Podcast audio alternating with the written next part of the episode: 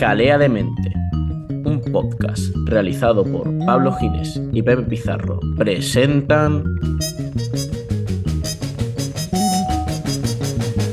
Incendios.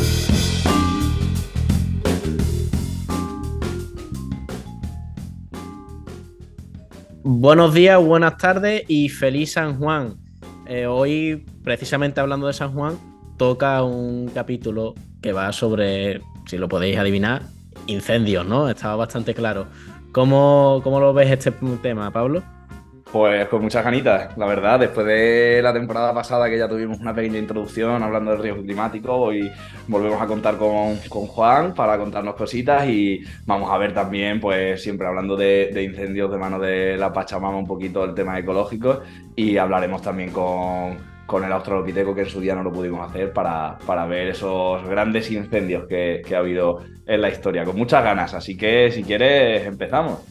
Ahí está, vamos a darle caña. Vamos a ver primero, como siempre, qué dicen los que entienden. Bienvenidos al jaleo.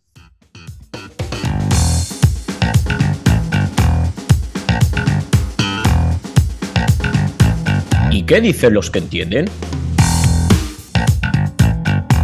Mil hectáreas afectadas han dejado los incendios forestales durante este verano y una de las eventuales causas de la propagación del fuego planteadas por el gobierno abrió una intensa polémica. Se nos cuenta el caso de los conejos, que lo agarra el fuego en un lugar y salen arrancando, atraviesan incendiado ellos y transmiten el fuego a otro lado. Factores. Esa fue una de las alternativas planteadas por Montes, junto con admitir grados de intencionalidad detrás de las llamas en el Biobío, Ñuble y la Araucanía, algo que intensificó la discusión sobre el origen de los incendios. Ostras, me has flipado, tú me he imaginado las batallas medievales en vez de lanzando flechas con, con, antorchas, mandando conejos con la espalda que más me Te imagínate, perdón por, por, por los que vamos a hacer aquí, pero te imagínate a un notapirómano diciendo, uy, me he comprado a 20 conejitos, los vamos a incendiar y vamos a, vamos a quemar todo esto. Y yo, es que me parece absurdo. El ministro Montes, ¿cómo es? ¿Sabes? Este es el ministro Montes, Carlos Montes, que esto es de eh, Chile. Para que lo... Ministro de Chile, ole. Ministro de Chile. Pues nada, vamos con el, con el siguiente que te tengo preparado. Que también Vaya gloria. Este, este es otro político, pero ya de aquí español, como no podía ser. Vamos a ver con el, producto local. Eh, cuando pase este verano, tranquilamente en invierno, de, de hacer una reflexión en torno a un análisis en profundidad de todos y cada uno de los casos que, ha habido o que está habiendo este año y que hubo el año pasado, para ver si hay que introducir algunas modificaciones en la, política forestal, sobre todo en algo que yo creo en lo que todos coincidimos. Ahora mismo es la suma de dos factores. Uno, hay mucho combustible y el combustible está muy seco, como consecuencia de las temperaturas. ¿no? A ver si podemos, si hay que introducir alguna variable, para lo cual yo creo que hay que ponerse absolutamente en manos de expertos. ¿no? Eh, lo demás en, esto podemos analizar la realidad, podemos conocer algunos detalles, pero esto es una cuestión que tiene una base fundamentalmente científica y tiene que ser desde ese conocimiento desde donde orientemos las políticas forestales en el futuro. ¿no? Se podría incorporar más. Sí, vaya lección de no hablar de nada. O, hacer más, o, incrementar los trabajos durante, el, durante el invierno, ya veríamos, pero yo creo que lo, lo, ideal es que no, que no prejuzguemos, ¿no? Vamos a analizar y vamos a, ver qué, qué, de lo que se está haciendo hay que seguirlo haciendo, qué cosas hay que cambiar y modificar. Y yo creo que es un buen momento, además en estos tiempos en los que hay, hay una gran sensibilización con este tema, que yo creo que eso es la única parte buena que tiene todo esto, pues para que podamos darle una respuesta que los ciudadanos eh, no solo entiendan, sino también asuman. Bueno, pues como ve aquí, el, el típico ministro español de la fauna española eh, que ha estado un minuto y pico eh, sin decir nada, ¿no? Porque. Me flipa. Solo ha dicho análisis, yo solo he escuchado análisis científico todo el rato. Reflexión, reflexión. Yo me he imaginado a bomberos sentados delante del fuego reflexionando, pensando muy fuerte. A ver si para. Por nada, atención, bombero, por nada de reflexión, ¿eh? Por nada de reflexión. No, aquí una sentada, paremos el fuego. Di no al fuego, no al fuego.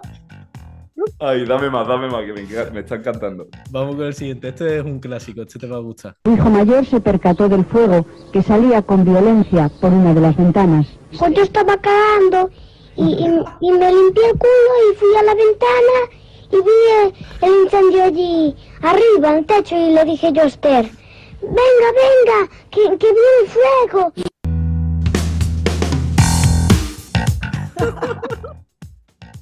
Enorme este niño, lo importante que es el aviso de cada persona a los centros de bomberos, la verdad, es importantísimo, que bien lo explica niño. Si no fuese por este niño, se hubiese quemado la casa y él se hubiese quemado el culo, así que importante. Bueno, y ahora para finalizar, vamos con algo más serio, una noticia interesante, que este si no, no, no es tanto de risa, pero, pero bueno, seguro que os va a sorprender a casi todas.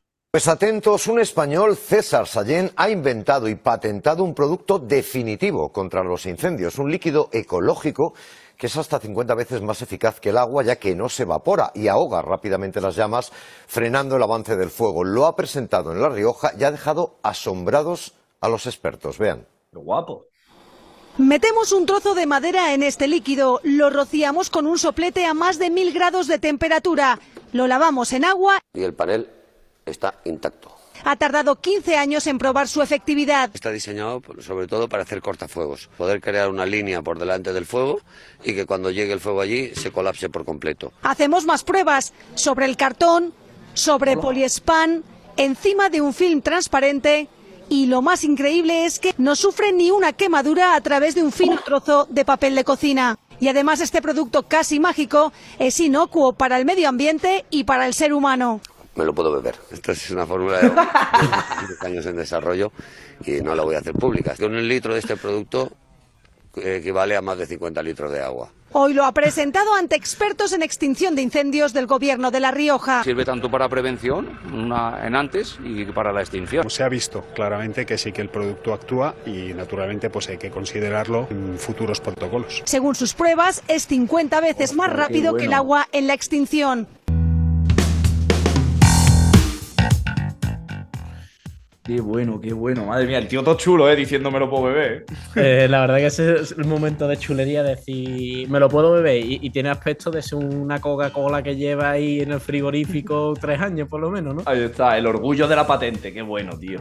Exacto, ahí está. Lo bonito de todo esto es que hay un invento español y que puede ser que funcione. Por si queréis buscarlo y queréis ver más, yo hice mi investigación cuando vi este vídeo. Se llama EcoFire y ya es un producto que está a la venta. Yo imagino que esto es lo típico de tardará unos cuantos años en, en generalizarse, pero está interesante. Y bueno, precisamente de técnicas de generalización y de técnicas de incendio, vamos a volver con nuestro bombero forestal, que ya lo tuvimos la temporada pasada. Así que vamos con Juan.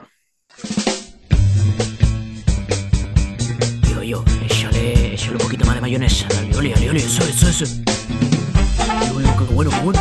Échale una lonchita más que rico. Nam, nam, nam. Nam, nam, nam. Donde dentro de bocata.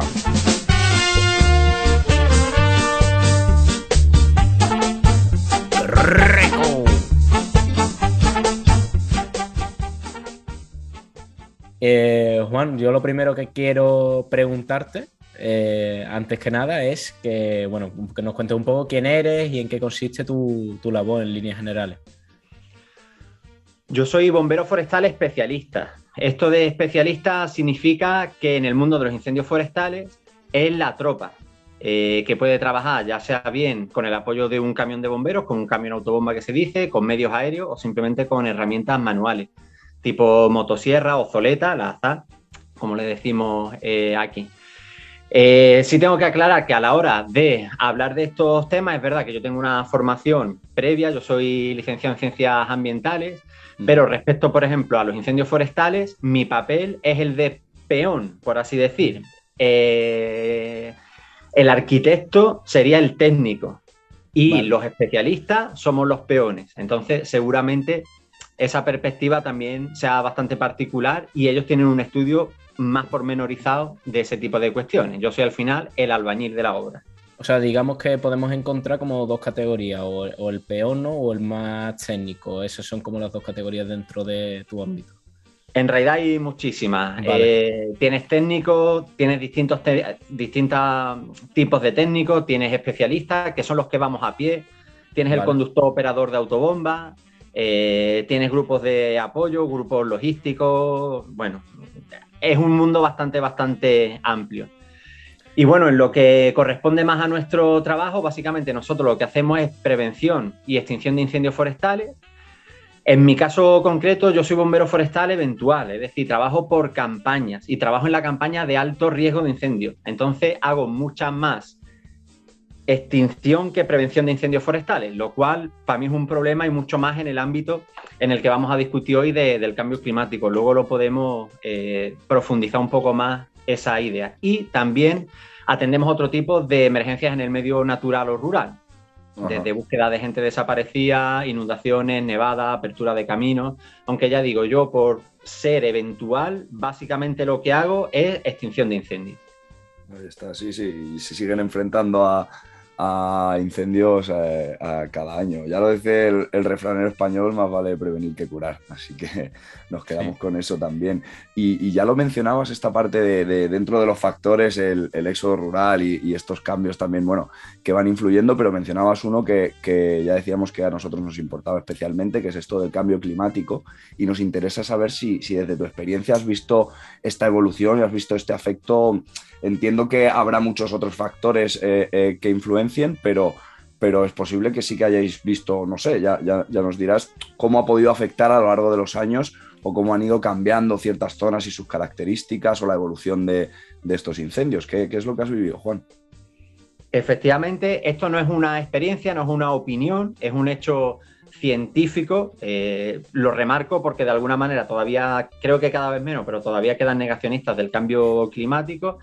Es un hecho el cambio climático y es un hecho que está influenciando, en este caso, en nuestro contexto, agravando lo- los incendios forestales.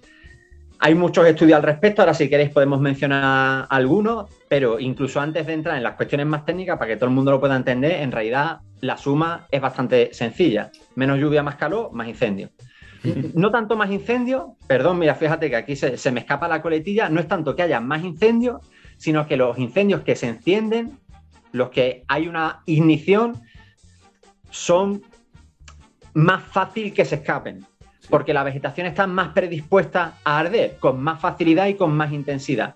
No es lo mismo un incendio a unas condiciones de 45 grados baja humedad relativa que un incendio que se da con vegetación que no sufre estrés hídrico. Cuando la vegetación sufre estrés hídrico, porque hace mucho calor, porque lleva mucho tiempo sin llover, está más eh, disponible para el fuego, para arder de manera más rápida, más intensa y con más facilidad. Entonces, existe claramente un agravamiento de las condiciones por parte de- del cambio climático.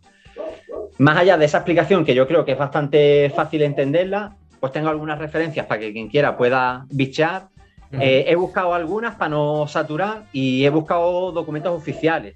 eh, para que no sea la opinión de Pepito Grillo, sino que sea algo un poco más respaldado. Y para dar un ejemplo, en distintos niveles, empiezo por la ONU, ojo, que me atrevo con el inglés. Por ejemplo, tenemos un, tenemos un estudio de este año 2022 publicado en febrero que se dice, que se llama, perdón, Spreading Like Wildfire, The Rising Threat of Extraordinary Landscape Fires. Bueno, está en inglés, pero es bastante completo y está bastante bien. Hay un resumen hecho en castellano, o sea que si alguien lo quiere buscar, también se puede buscar. Eh, no el informe completo, pero sí ese resumen. Si nos venimos, por ejemplo, aquí el MITECO, o sea, el, digamos el ministerio con competencias de medio ambiente actual, que sabéis que el ministerio siempre va cambiando de nombre, eh, hay estudios, por ejemplo, eh, que se llama también, si alguien lo quiere meter en el Google, es la manera más fácil de encontrarlo. Si buscan MITECO los incendios forestales en España ante el cambio climático, va a encontrar también informes al respecto. Y nos venimos a Andalucía, por ejemplo. eh, aquí tenemos información un poco más, más antigua, pero por ejemplo, un buen estudio eh, también se puede meter en Google y buscar rápidamente. Hay un estudio sectorial de adaptación al cambio climático de 2012 sobre el sector de incendios forestales. Bueno, pues son tres informes a tres niveles de organismos oficiales que desarrollan eso con bastante profundidad. Y luego incluso, pues, por ejemplo, tenemos estudios también de entidades así conocidas, WWF tiene también algunos estudios interesantes y bueno, ya quien quiera profundizar pues va a tener mucho, mucho leer. Y ya que has comentado un poco, eh, has entrado eh, un poco más en la parte de incendios, de cómo lo has vivido, o me gustaría que entrases del todo, ¿no? Y que nos contases tus experiencias viviendo pues un incendio, que por lo que sé has vivido incendios grandes y incendios duros, y ya nos has comentado un poco al principio que había perdido un compañero eh, el año pasado, ¿no? En un incendio, entonces mm, me gustaría que contases un poco y acercases esa experiencia porque creo que para la persona media es una situación muy, muy, muy, muy alejada. Que nunca, muy ajena, sí. Exacto, muy ajena y que no se imagina nunca vivir. Sí, me, me, imagino. Mira, con la presentación que has hecho, seguramente lo que vaya a decir va a sonar un poco raro, pero yo soy un grandísimo privilegiado de poder trabajar en lo que trabajo. A pesar de que sufrimos condiciones bastante precarias de trabajo, especialmente los eventuales, también mis, compañeros fijos, pero bueno, yo tengo sobre todo ese, ese problema de la, de la, eventualidad, etcétera, etcétera. Bueno, a pesar de ello, no me he arrepentido ni un solo día de, de, hacer el cambio. Yo antes incluso trabajaba cerca de mi casa, era indefinido en una empresa, pero trabajaba en una oficina.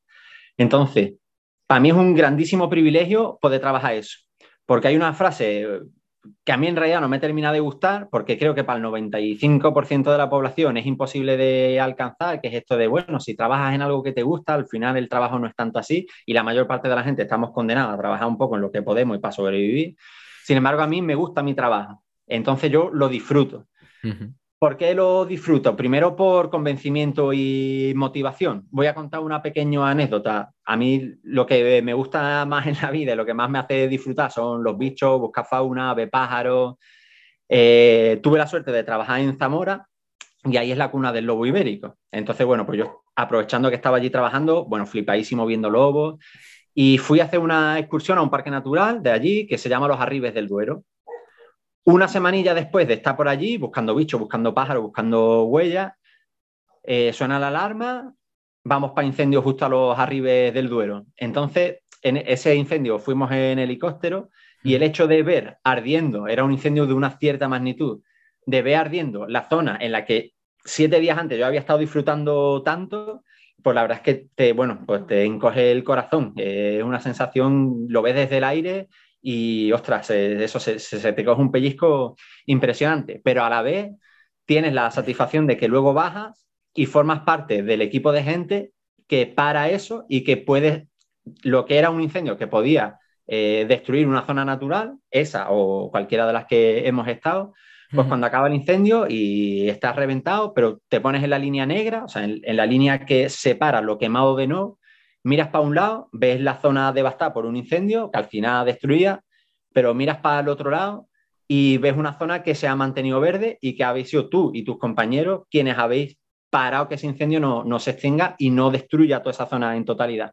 Entonces, para quien le gusta la naturaleza, pues eso es una sensación, pues no sé, me imagino que un sanitario, cuando ayuda a la gente a, curar una enfermedad, debe ser una sensación eh, parecida, pero bueno, pues es una satisfacción enorme. Luego, lógicamente, tiene momentos malos. Esta es la parte buena. Es un trabajo de mucho riesgo, es un trabajo donde el riesgo es intrínseco, no existe el riesgo cero, o sea, el riesgo cero es no acercarte. Entonces, si tú quieres atacar el incendio, vas a tener que acercarte y vas a asumir un riesgo. Y entonces los accidentes en nuestro sector son inevitables. Lógicamente, trabajamos porque sean los mínimos posibles, por prepararnos lo mejor posible, analizar el incendio, etcétera, etcétera, pero siempre se asume una parte de riesgo. Entonces, bueno, quien lleva unos cuantos incendios a la espalda, eh, pues eso, ha tenido incendios, o sea, ha tenido accidentes o en primera persona o en compañero y, algunos pues muy graves o incluso con pérdida de, vida. Y luego está dentro del incendio, es un esfuerzo físico brutal, depende del incendio, lógicamente. Hay incendios, un conatillo pequeño, pues no, pero si hablamos de incendios de una cierta magnitud, es un esfuerzo físico brutal. Eh, el calor es terrible, o sea, trabajamos a muchísima, muchísima temperatura. Hicieron un estudio, por ejemplo, en la Universidad de León, donde a los bomberos forestales les daban una, una especie de píldora, una píldora grandota, que medía las constantes vitales, o sea, se la tragaban y medía las constantes vitales, eh, se la tragaban cuando iban a un incendio y medía las constantes vitales mientras que estaban en el incendio. Bueno, la temperatura corporal es de 39, 40 grados, o sea, es como hacer un esfuerzo brutal, no puedes transpirar porque estás con todo el EPI puesto, con todo el, digamos, el, equipo puesto, no transpiras, la, temperatura se eleva muchísimo porque al final estás trabajando a, a, pie de llama, el humo pues no te permite ver, no te permite respirar, o sea, es físicamente puede llegar a ser eh, devastador y se pasan malos momentos de, cansancio, de agobio, de angustia y especialmente, bueno, al final el cansancio lo pasa, el, dolor te lo pasa, pero efectivamente lo más doloroso, pues eso, es dejarte un compañero eh, ahí y tú volverte a tu casa y que esa persona ya no vuelve. Claro, porque eh, supongo que al final, el, cuando estás en el momento, pese a todo el sufrimiento, digamos, físico, y bueno, supongo que también mental, porque también tendrá un sufrimiento mental y emocional de estar constantemente ahí eh, trabajando, pero al final como tienes ese pico de adrenalina de estar trabajando y tienes la motivación de quiero apagar por esto, mm, supongo que no, no, tendrás tanta sensación de darte cuenta de, de lo que estás viviendo hasta que no termina o hasta que no pasa eso lo cual es un factor de riesgo, es completamente así, lo que se conoce popularmente como visión de túnel. Al final tú estás tan metido en lo que estás haciendo, por ejemplo, si estás trabajando con la zoleta, con la ZA, tú estás en tu cachito que estás haciendo, o estás con una manguera, o estás con... y pierdes un poco la visión global. Una de las cosas que hay que poner siempre con, digamos, para reforzar la seguridad son observadores. Es decir, compañeros o compañeras que se dediquen exclusivamente a tener una visión general de la zona. Es decir, a ver dónde estamos trabajando, a ver la evolución del incendio, si eh, estamos en una zona segura, pero el incendio está evolucionando de manera que deja de ser segura, etcétera, etcétera. De todas maneras, también, mi caso personal, eh, no soy un bombero forestal muy experimentado, hay compañeros ahí que llevan 30 años y así, pero sí llevo ya algunos incendios en la mochila. Y, por ejemplo, este caso que os decía de Zamora, me dio congoja cuando iba en el helicóptero especialmente cuando iba acercándome al sitio. Porque cuando llegas ya pones el piloto automático de el trabajo. Es decir, primero cuando tú llegas a un incendio, con el helicóptero en este caso, lo orbitas, es decir, das dos o tres vueltas para reconocerlo. Entonces tú estás arriba concentrado ya, metido absolutamente en el papel de ver la zona, ver cómo están los flancos de llama, ver las zonas de seguridad que hay, ver por dónde vas a atacar, vais a atacar el incendio o no. Y luego cuando estás trabajando también, o sea, te metes tantísimo en, la faena que, o sea, el, mundo casi desaparece, ya digo, es esa sensación de túnel donde estás completamente concentrado. Y en realidad yo personalmente las emociones las tengo antes o después pero durante, sí, el sufrimiento físico, el cansancio, sobre todo la asfixia o el calor, eh, que también te digo que justo por ese subidón de adrenalina que te da, aguantas mucho más de lo que tú piensas como ser humano. Mm, yo cuando entraba a los primeros incendios pensaba, yo no voy a ser capaz de afrontar eso. Y al final eres capaz. Eh, llevas a, o sea, sobrepasas tus límites por la propia situación en la que estás envuelto y por la propia motivación, lógicamente, también de, intentar acabar con el incendio eh, lo antes posible. Y ya te digo, yo, el, digamos, las sensaciones psicológicamente más, pues eso, de alegría o de pena o de tal, eh, las tengo en el momento en el que paras y te relajas, pero durante mm, estás tan concentrado que básicamente solo piensas en lo que estás haciendo, en estar alerta, en hacerlo bien y en apretar los dientes cuando la cosa se pone chunga. Eh, porque la última pregunta sí que te quería hacer es un poco que nos describas eh, como el protocolo, ¿no? A seguir cuando hay un incendio. Eh, me imagino que no sé si sonará una campana o será eso muy de película, pero llega el aviso y generalmente os transportáis en helicóptero, o utilizáis coche o cómo lo hacéis y una vez llegas al terreno, eh, supongo que tendrás que seguir un protocolo. ¿Y cuáles eh, las primeras cosas que tenéis que hacer antes de afrontar? Esto daría casi para una entrevista aparte, porque es un, mundo muy amplio. Al final, depende mucho del incendio, del Vale. tipo de incendio, de los recursos que tengas, etcétera, etcétera. Pero haciendo una descripción general, la alarma suele haber, depende del tipo de base en la que estés trabajando, eh, pero bueno, en general sí que suele sonar la, la alarma. Puedes ir helitransportado, que es eh, básicamente en un helicóptero, o puedes ir por tierra, ya sea con un camión, eh, los conductores operadores de autobomba, o con un vehículo de retén, que puede ser desde una pick-up, eh, un Defender, depende del, del dispositivo, cambia, cambia un poco. Y bueno, cuando llegas allí, lo primero antes de, o sea, tú llegas y no empiezas a actuar como loco. Eso, como anécdota, puedo decir que alguna vez el paisano que está viendo cómo se le, cómo se le quema el olivar o cómo se le quema el cultivo o cómo su casa está en riesgo o simplemente está nervioso por la cercanía del fuego, ellos quieren que llegues y te vayas a la cabeza rápido, entonces hay mucho conflicto muchas veces con eso porque el paisano no entiende que lo primero que tenemos que hacer al llegar es pararnos un segundito a pensar qué es lo que vamos a hacer. Paisano allá al lado, venga, hombre, apaga esto. Sí, sí, bueno, o sea, mm, que no es broma, que pueda haber... No, no, me lo creo, me lo puedo creer, claro. Sí, que- muy, muy tensa, que es normal, ¿eh? porque la gente está nerviosa ante la situación y tampoco Claro. entiende lo que tú estás haciendo. Él a lo mejor te está viendo que estás parado dos minutos que acaba de llegar y tú- él quiere que llegues y salgas corriendo ahí te metas en lo peor del incendio. Entonces, bueno, lo primero es, en este caso yo doy la visión del bombero forestal especialista. Un técnico contaría otras cosas. Para nosotros esperamos las instrucciones de eh, nuestros jefes de extinción, ya sea nuestro capataz, nuestro técnico, el agente de medio ambiente, el puesto de mando, depende de la magnitud que tenga el, el incendio. Ellos nos van a dar unas instrucciones, pues te van a decir cómo debes tú atacar ese incendio, ¿vale? Y a partir de ahí tú tienes que fijar un lugar seguro y una ruta de escape a ese lugar seguro. Es decir, tenemos que ir en esa dirección, pero ¿dónde volvemos si la cosa se pone fea? ¿Y por qué camino vamos a volver si la cosa se pone fea? Cuando todo el mundo tiene claro el lugar seguro y la ruta de escape, se reparten también los roles, eh, pues quién va a llevar una herramienta u otra, quién va a hacer de vigilante o no, en fin, más o menos se organiza eh, los roles que cada cual va, va a seguir en ese plan de ataque y ahí ya empiezas a trabajar. ¿Cómo se apaga un incendio? A mí esto era una cosa que me llamaba mucho la atención antes de dedicarme a esto y que le preguntaba a los compañeros que eran bomberos forestales en ese momento y yo decía, pero bueno, un incendio grande, ¿cómo, cómo se hace? Hay distintas técnicas, eh, básicamente y muy resumido, puede haber ataque directo o indirecto. El ataque directo es ataque directamente a las llamas, como su nombre entiende, eso como su propio nombre explica. Eso lo puedes hacer con agua, que es lo que es más fácil, todos pensamos, que es con un camión y una manguera, básicamente pero no solo, puedes atacarlo también con un batefuego, que es una especie de, vamos a llamarlo así, matamosca gigante con el cual vas golpeando el incendio, las llamas directamente para extinguirlas. Eh, puedes atacarlos también retirando el combustible por delante de donde viene el incendio, que es hacer una línea de defensa, que eso se hace con herramientas ligeras, como puede ser eh, la motosierra, por ejemplo, la más típica.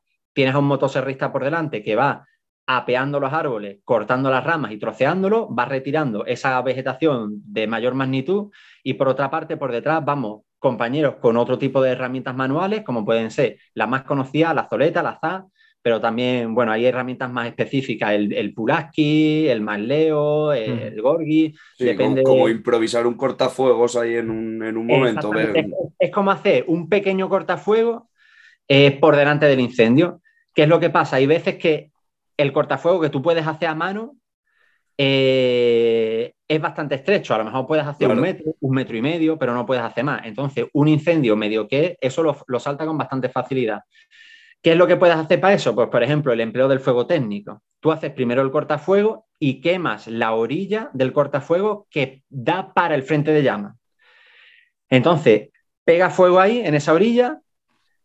Ese fuego lo que hace es ensanchar el espacio libre de vegetación, ¿vale? El cortafuego lo que te va a permitir es que el mismo fuego técnico que tú usas no te salta a la otra orilla, te hace de muralla, porque tú el fuego lo haces de manera controlada. Pero como no tienes capacidad humana para hacer con herramientas manuales un cortafuego suficientemente ancho para parar el incendio, haces uno pequeñito y en base a ese pequeñito usa fuego técnico para ensanchar una quema de ensanche, para ensanchar ese cortafuego. Luego también depende mucho, por ejemplo, de si tienes apoyo de medios aéreos o no. por el día en condiciones normales vas a tener apoyo de medio aéreo, lo cual ayuda muchísimo. Una vez que anochece, pues, durante la noche no vas a tener ese apoyo de medio aéreo. Pues ahí también eh, cambia, cambia bastante. Bueno, ya os digo que... Sí, da para la mucho. distinción que hay, eh, o sea, son, son muchísimas porque ya te digo, depende mucho del tipo de incendio en el que estés. Pero muy interesante, es un mundo to- totalmente desconocido, al menos para Sí. mí. La verdad que, que se agradece estas pequeñas pinceladas, por lo menos, de cómo, de cómo abordarlo para, para tener algo más de criterio, quizá. Claro, todo el mundo, cuando, cuando le dice incendio forestal, todo el mundo entiende que lo apagas con agua, con la manguera. Bueno, a veces sí, pero eso es una parte de lo que hace. Es es súper bonito escuchar que, que apagas fuego haciendo fuego. Es, es Es un poco poético, ¿no? Combatir fuego con fuego. En realidad, en incendios grandes, eh, que están bastante descontrolados, es una de las técnicas más efectivas. Luego también, por ejemplo, puedes tener el apoyo de maquinaria pesada como bulldozer. Si tienes una- un bulldozer, pues te ahorras de hacer la línea de defensa a mano y lógicamente vas a hacerla mucho más rápida y mucho más ancha. Ya te digo, es que depende mucho de los recursos que tenga, de las circunstancias que tenga el incendio, etcétera, etcétera. La verdad que es un mundo, o sea, yo podría estar aquí haciendo preguntas y preguntas y preguntas. Pues nada, voy a controlar esas preguntas y te voy a agradecer mucho, Juan, todo lo que nos has contado y, y bueno, que estés aquí, porque la verdad que no es común encontrar un, un perfil y una persona que se dedique a esto, que nos puede comentar y que esté abierto a comentar todo esto y que, bueno, pues que lo haga eh, no sé, de la forma didáctica y entendible que yo, yo al menos me he enterado de todo, entonces creo que, creo que ha quedado muy bien y te lo agradezco mucho. Yo al revés, por mi parte, agradeceros a vosotros. Al final la, la divulgación también es parte de las cosas que tenemos que hacer. Por ejemplo, yo trabajo en el dispositivo Infoca y el dispositivo Infoca tiene gente dedicada solo a la divulgación, hace este tipo de, de cosas. Entonces, no es solo un entretenimiento, forma parte de la educación ambiental y de la educación ante el riesgo de la, de la población.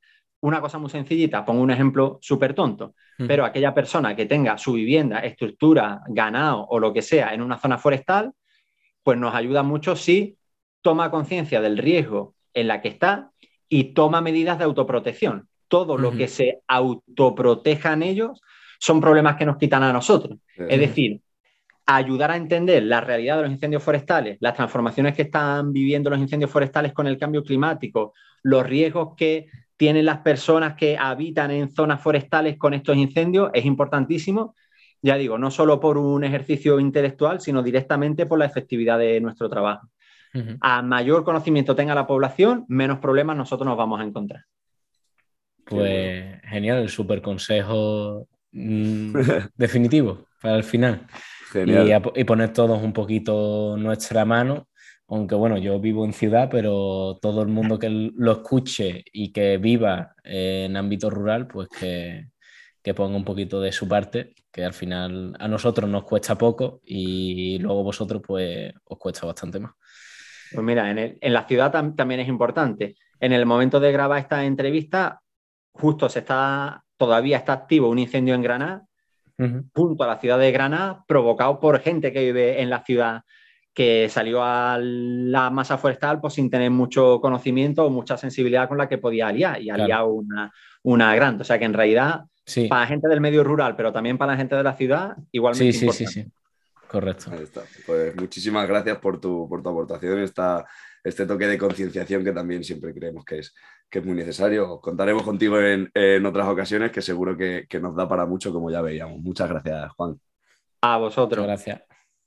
Bueno, pues como la anterior vez, Juan nos ha traído muchos temas y muchas reflexiones interesantes. También nos ha acercado esta vez más su, sus vivencias, ¿no? su experiencia dentro del, del incendio, que yo creo que no lo podemos imaginar, o casi todo el mundo se lo puede imaginar, pero nunca creo que es tan fácil conocer a alguien que haya vivido un incendio, ¿no, Pablo? Desde luego, es una situación muy dura, tal y como la presenta, que por mucho que podamos imaginarla, la, crudeza que tiene eh, muchos aspectos es inimaginable, sobre todo eh, el contacto también con, con vidas humanas, que al final eh, eh, esa parte de salvar es muy importante y el trabajo que realizan todos estos operarios que, que mm, todavía no tenemos ese líquido mágico funcionando a tope como, Exacto. como para que no haya incendios y sobre todo, de nuevo, hincapié en la, en la prevención, como dice Juan. Exacto. Pues ahora a mí me haría falta, yo creo que ve- vendría bien una crítica a todo aquello que no solo los incendios, sino todo lo que conlleva eh, relacionar un incendio y el cambio climático, ¿no? ¿Tú qué crees, Pablo? Sí, es que es muy genérico. Al final los incendios estamos viendo que, que es una catástrofe natural inmensa, pero que sus consecuencias afectan a muchos niveles, ¿no? Y, y esto es algo que afecta, pues, como dices, al clima, al cambio climático, y ahí pues tenemos a una persona muy especializada y sobre todo muy concienciada, ¿no? Pues vamos con ello.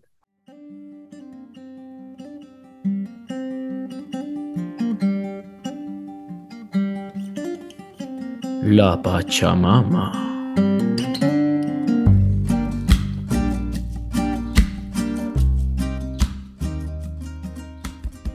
Hola Susana, ¿qué tal? Eh, nueva temporada y de nuevo por aquí. Bienvenida a esta temporada. Muchas gracias, ¿qué tal? ¿Qué tal ves tú el tema de los incendios en general? Sí, pues yo vivo en Córdoba y es horrible. No, hombre. No, de verdad, yo, yo creo, sí, creo que literalmente el peor mes de mi vida fue el verano pasado en Córdoba. Hostia. Peor Pero que en Sevilla, sí. porque Sevilla también. Yo lo, yo lo pasé peor, pero es que el verano pasado fue una locura. Sí. Quiero decir. Sí, sí, yo es espero que esto no sea lo mismo porque ya si no, yo qué sé, voy a tener que dejar el trabajo y, y huir de aquí.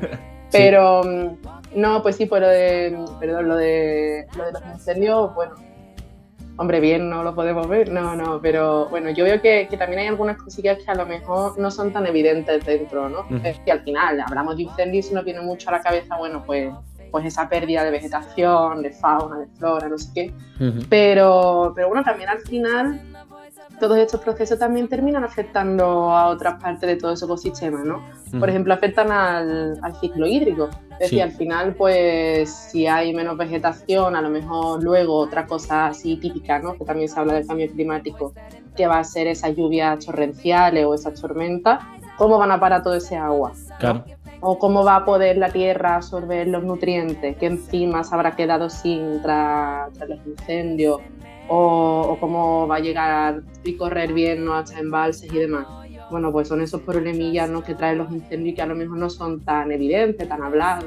Claro, ahí es, cuando vemos que no es un no es un hecho independiente, ¿no? Cada, digamos, mm, fenómeno climático, sino que van muy de la mano. Y de hecho, esto que comentas tú de al raíz de los incendios hay menos vegetación, con lo cual hay más posibilidades de que haya inundaciones o, o, bueno, o sequías, o que incluso luego la- las vegetaciones o los cultivos no tomen los nutrientes necesarios y haya épocas como, bueno, ya no, no hay hambruna, ¿no? Digamos, pero, pero sí, como que haya falta de recursos en- Mm. y de recursos más en concretos de comida.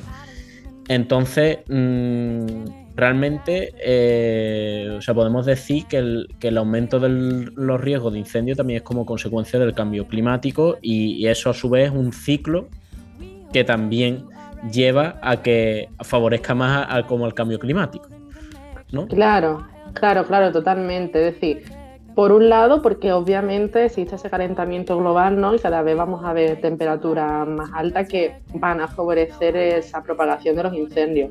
Por otro lado, porque también además, cuando hay incendios que además no son muy fuertes y no son muy intensos, también se queda almacenada en esas zonas forestales como mucha biomasa. Y eso Sí. también hace que haya de nuevo más incendios. ¿sabes? Que Ahí está el punto. combustible. Claro. Y, y luego, claro, luego además a todo eso se le suma que en los incendios se emite CO2, es decir, mejor todavía para el cambio climático, y perdemos sumideros. Es decir, al final todas las grandes masas vegetales actúan captando CO2. Entonces estamos perdiendo sumideros, estamos ganando temperatura, ganando CO2, es decir, vamos, es, es una situación Pierdes por dos. Sí. Es casi siniestro que lo digas riéndote, madre mía. Ha- No, pero porque es que hacemos, ya si no- hacemos la puntilla de. eh, ¿Quieres explicar lo que es un sumidero? Por si hay alguien que no lo sepa. Vale, sí, eso. Eh, simplemente lo decía como referencia a que al final las plantas también actúan captando CO2. Ujú. Entonces sirven de cierto modo pues para limpiar el aire, para que haya menos dióxido de carbono en el ambiente. Y, y me reía y creo que aún nos vamos a reír más entendiendo de que, bueno, que algunas de nosotras, ¿no? que vivimos en la región mediterránea, es además una de las más golpeadas tanto por, por los incendios como por los impactos del cambio climático en Europa, Sí. porque toda esta región eh, aumenta la temperatura un 20% más rápido que el resto de Europa. Y decir que también es chelita.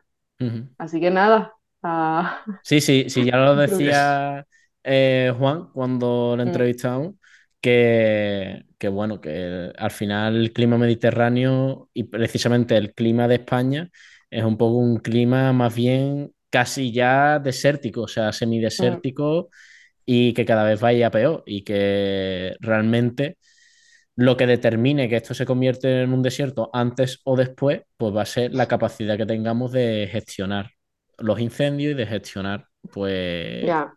Todo esto, ¿no? Todos los bosques y, y toda la masa, toda la biomasa, pero toda la masa verde, digámoslo así.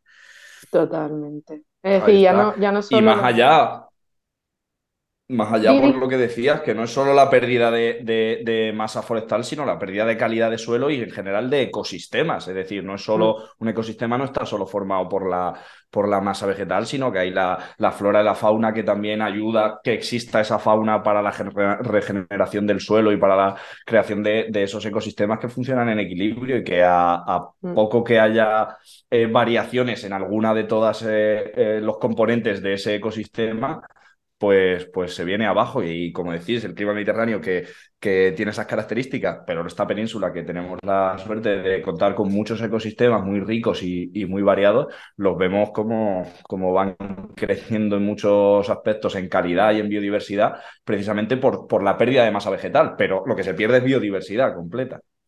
Claro.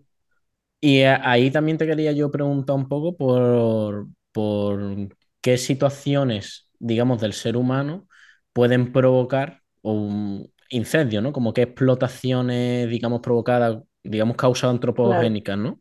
Digámoslo Claro, ya, que ya no solo nos tenemos que anticipar, sino por causas naturales, por así decirlo, ¿no? Sí, Sino que además también tenemos que hacer frente a las consecuencias de lo que son provocados. Pues sí, yo creo que al final, bueno, hay infinidad de, de motivos por los que se quieren ocupar tierra y un, y un método, no escucho, ¿no? Es a través de los incendios, la recalificación de territorios y demás.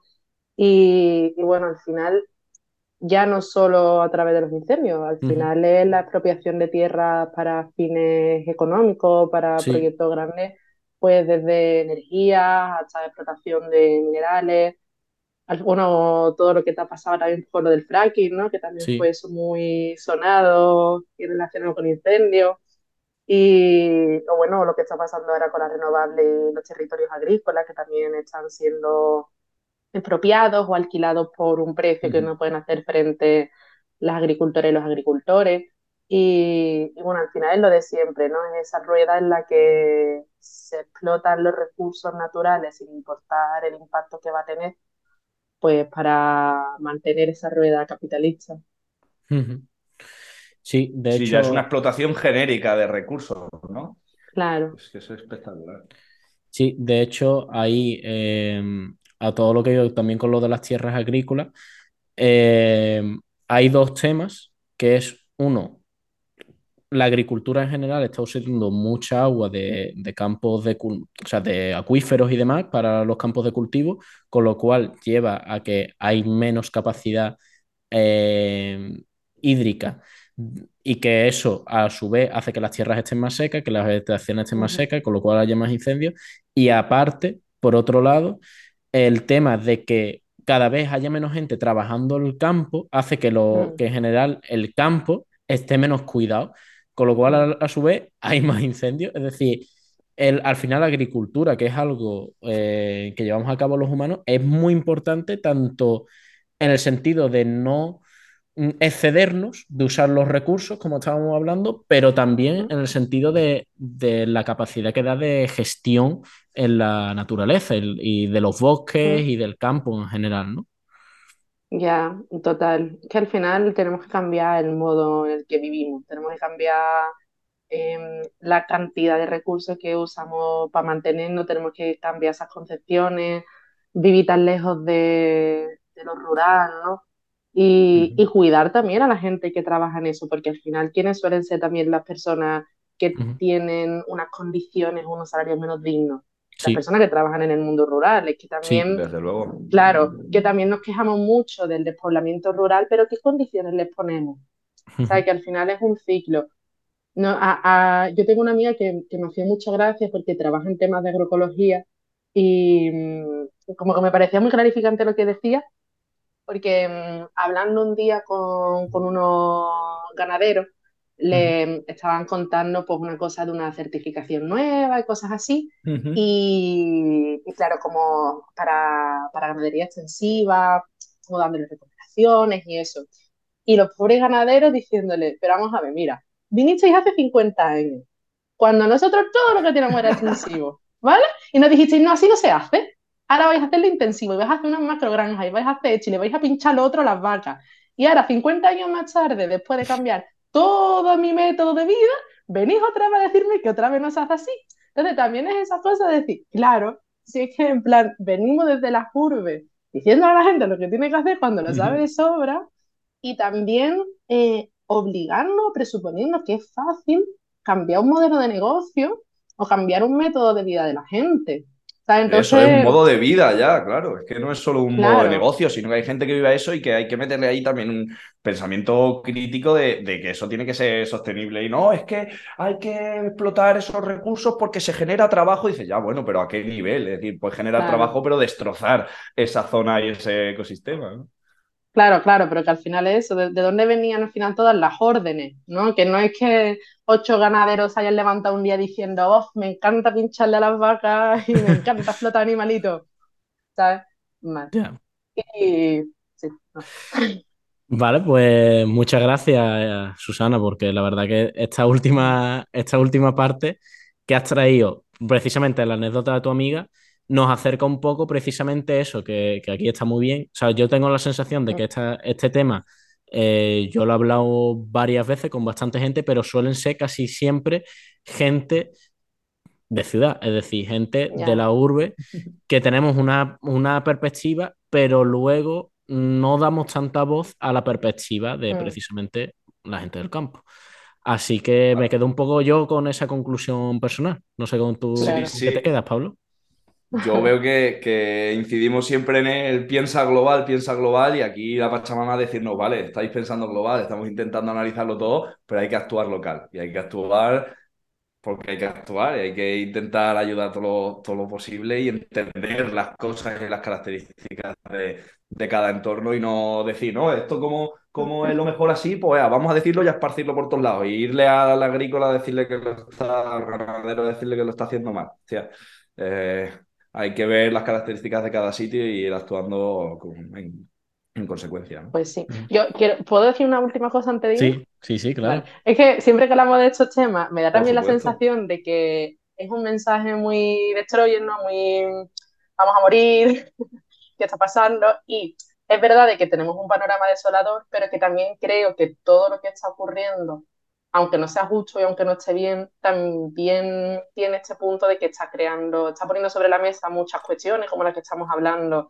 de cuidar a la gente a lo mejor que, que vive en el mundo rural, de crear, yo qué sé, introducir también otras perspectivas sociales, de crear redes, o sea, porque al final Sí. yo creo que mi, ah, mi, mi opinión es que no es tanto grandes soluciones, sino como mejores, ¿sabes? Como al final la rueda está inventada, sabemos un poco a dónde tenemos que ir, las alternativas existen y las conocemos, conocemos el problema, conocemos las soluciones, es decir, ya es un poco que se están creando redes y movimientos muy chulos. Entonces, era como por intentar cerrar también un poco desde el lado de positivismo, ¿no? De, Sí, bueno, o sea, igual al nos final- vamos a la mierda, pero...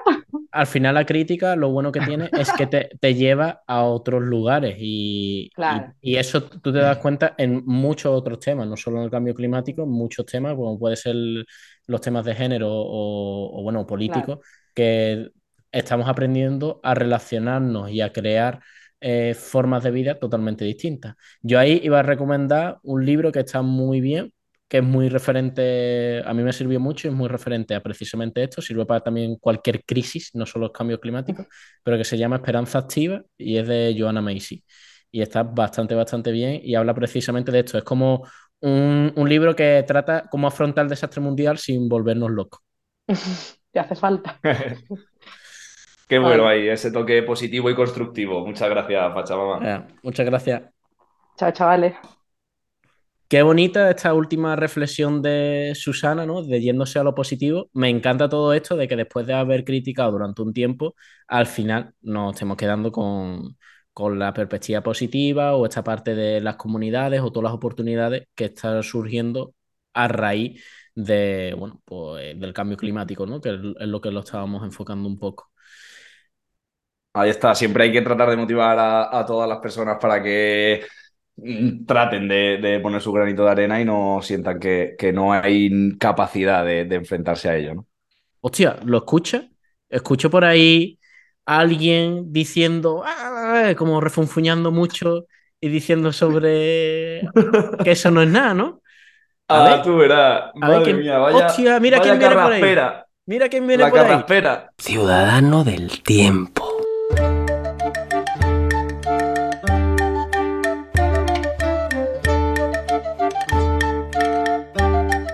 Australopithecus.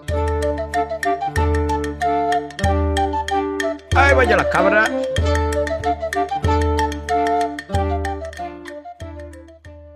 Buenas tardes, Astrolopiteco, ¿cómo estás? Buenas tardes, buenas tardes, pues cada vez más viejo, pero más joven que vosotros de todas formas. Pues muy bien, aquí estamos para contaros alguna cosita. Cuéntanos, ¿qué, qué, qué nos va a contar? ¿Qué incendio has vivido? ¿Te has quemado alguna vez el culo en alguno de esos incendios o qué? Yo sí, incluso me he hecho la famosa depilación gallega al mechero. Sí, sí, de todo, de todo. Pero hoy voy a traer un pequeño cambio de, del paradigma del incendio. Como aquí tuviste a un caballero cuyo nombre no recuerdo porque mi cerebro tiene 100.000 Sí, años. sí, sí. Y aquí ha estado, aquí ha estado nuestro, nuestro forestal, aquí ha estado contándonos antes un par de cosillas. Sí, sí. Estupendo personaje y estupendo discurso. Y, y, bueno, pues yo vengo a hablar de dos incendios. Solo dos de dos ciudades. Que se consideran dos de los incendios De más dos ciudades. de la historia. Sí, van a ser de ciudades. Yo no voy al campo, Perfecto. está ardiendo mucho. Y bueno, prefiero hablar de una ciudad. Eso me gusta a mí. Vamos a ver si, si ya no hablamos de incendios forestales, estamos hablando de, de incendios no forestales, de incendios Sí. en, en una ciudad, de incendios eh, eh, grandes. Yo tengo algunos ahí en la mente, me acuerdo, el de, el de Londres siempre famoso, el de Chicago, Londres, eso suena Londres, mucho El- del siglo de. Roma, de Roma con Nerón hay uno así también famosito. Sí, sí, lo que, lo que pasa es que Lo de, Pom- lo de Pompeya no se considera incendio. Eso no, hombre, ya si, si lo que te prende fuego es la tierra, pues ya es otro, otra cuestión, ¿no? Pero no, no. Coño, no y el, el Windsor en Madrid. Sí, sí, ese está muy bien. Ese está muy curioso. Salió en. ¿Cómo se llama el señor este que dice cosas así muy. Iker Jiménez, ¿no? Ah, Iker No, yo también. Sí, yo sé, yo sé cómo me llamo, Australopiteco, el austro. El Austro. Pero bueno. ¿Qué nos cuentas entonces? Eh, ¿Qué dos incendios nos has traído? A ver, a ver, vengo a hablaros. Primero vamos a empezar con el de Londres. Vamos a ir picadito. Vamos a ir picadito, vamos a ir rápido. Londres, 1666. Ardió todo. Pero todo. Del No quedó ni el Big Bang. rápido, sencillo. Nah, nah, El- ardió ¿El Big. Bang que hicieron? dos- ¿Lo reconstruyeron o qué? Sí, sí, sí. Va- vamos rápido. Del 2 al 5 de septiembre arde la ciudad. Empieza a las 2 de la mañana en el centro de la ciudad. Pero que estabas tú arder. allí. O sea, te Eh, pilló a ti, te no, está- despertó. No estaba allí, no estaba allí, pero estaba cerca y vi la columna de humo. El humo negro. Sí, sí, sí, estaba cerca y despierto a las 2 de la mañana, ¿eh, Australopiteco? Hombre, no, pero ese día no, pero que tardó en arder la ciudad tres días. O sea, en algún momento estuve despierto, no jodas, que no bebía tanto. Claro. Tres días de incendio. tres días Joder. sin incendio. Con sus noches. Y ardió, empezó por la madrugada del día 2 de septiembre en el centro de la ciudad. No se sabe exactamente por qué, pero empezó a arder.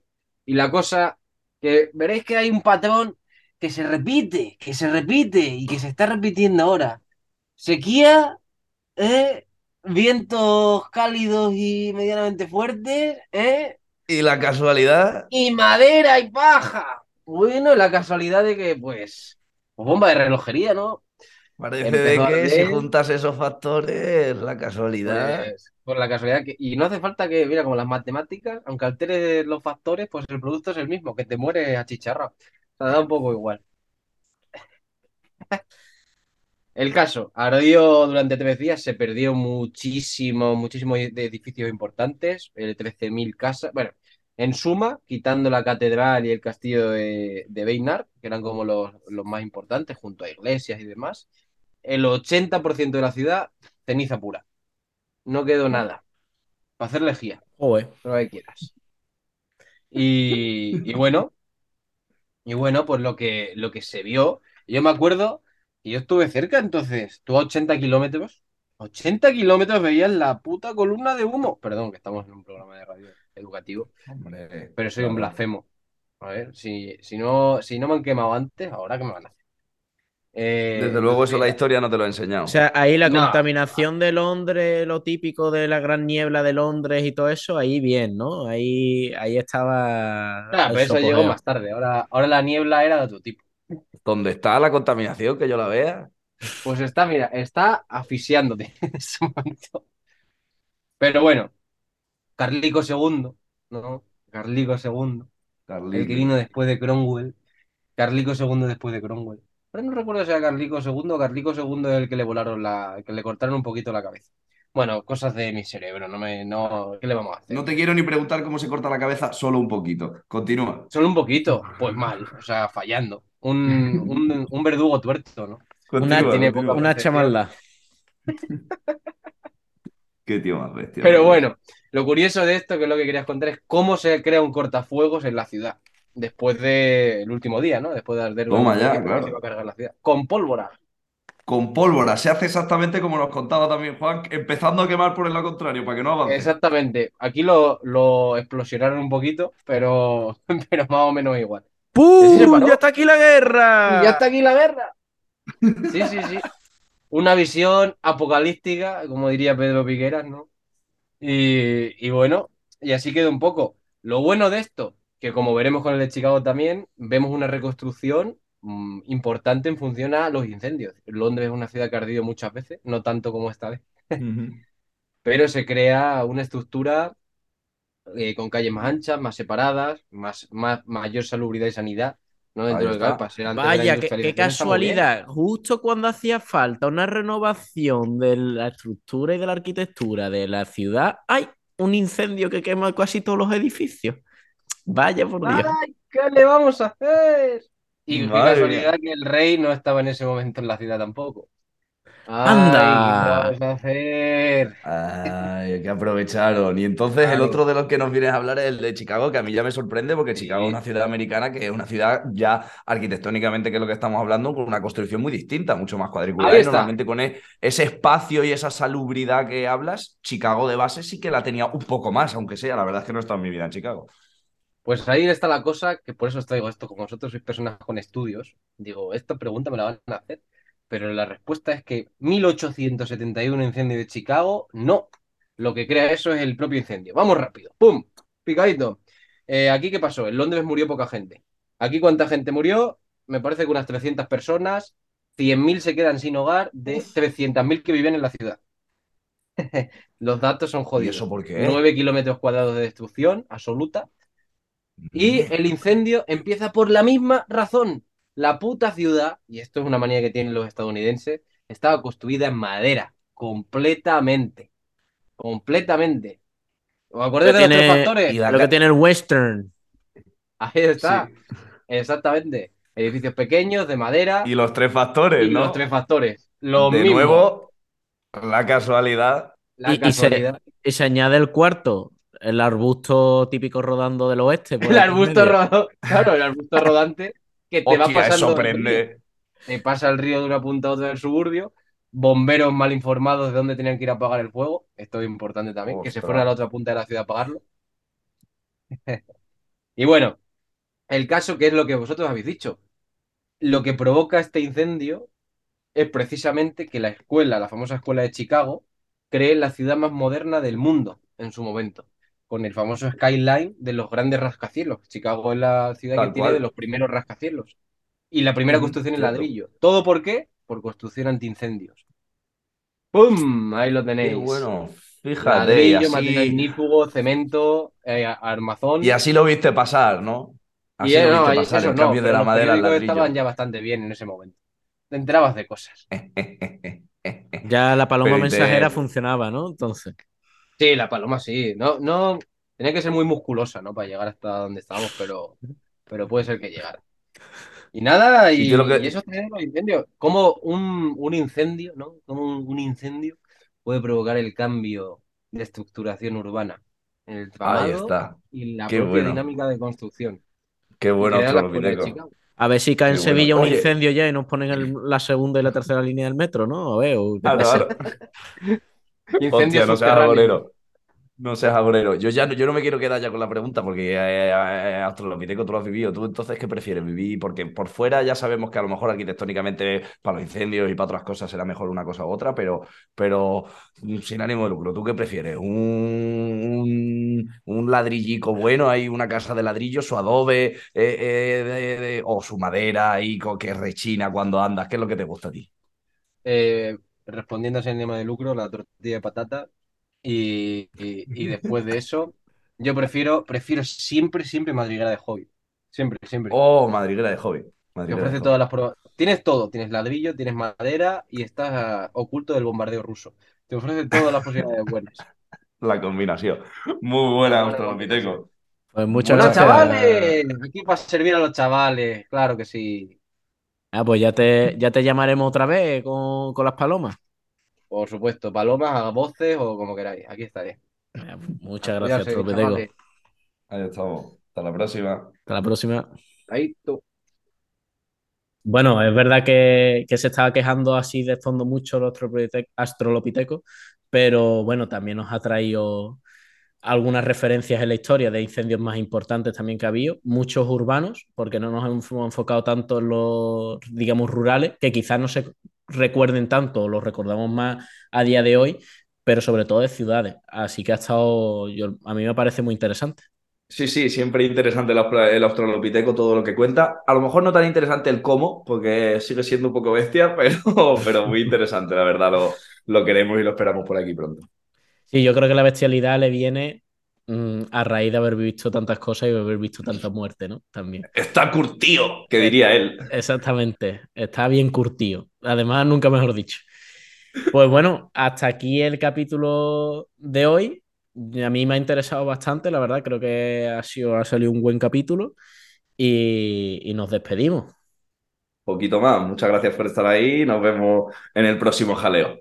Venga, chao.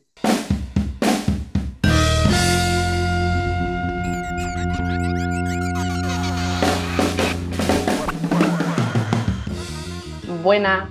Bueno, pues yo soy Susana y hago el reto de hoy, así que simplemente os voy a recomendar algunas cosillas, a ver si os gustan, que a mí al menos me han motivado. Lo primero que os quiero recomendar es un documental que está muy guapo, se llama El tiempo que resta y hablas, bueno, pues un poco tema emergencia climática, pero de una manera muy curiosa, eh, con experiencias de un montón de partes del mundo y a mí se me hace como también positivista, en plan, te deja un buen sabor de boca el documental y también desde un punto juvenil, muchos movimientos juveniles, está muy guapo. Luego también os quiero recomendar un libro que igual no es tan transgresor ni nada, pero creo que es bastante divertido también para estas cosillas, que se llama Coltan, de Alberto Vázquez Figueroa, que es un novelista muy guapo. Y, y no quiero desvelar nada, pero está guay. Es un poco así entrebuscado y está chulo. Luego, eh, cualquier libro o entrevista, porque son increíbles, tanto de Bandana Chiva como de Yayo Herrero, que son dos ecofeministas muy guay, que bueno, que- que cualquier cosa que sueltan por la boca da gustillo.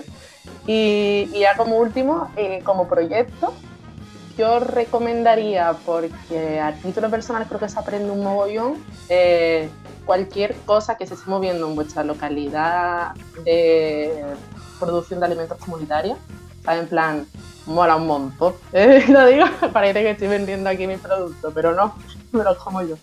Pero que al final se crean redes muy guapas con ese tipo de cosas y yo, por ejemplo, no, no sabía nada de, agricultura a pequeña escala menos a grande. Y creo que entender un poco de dónde viene lo que come, hace, ponerlo en valor, crear redes chulas. Y, y bueno, en verdad, como no puede faltar también el último proyecto que recomiendo es Ingeniería Sin Fronteras, porque es un grupo muy guapo de una ONG que no hace falta ser ingeniero ni ingeniero para meterte y que trabajamos un montón de cosas de, de emergencias climáticas desde lo local. Así que nada, muchas gracias chavales y nos vemos pronto.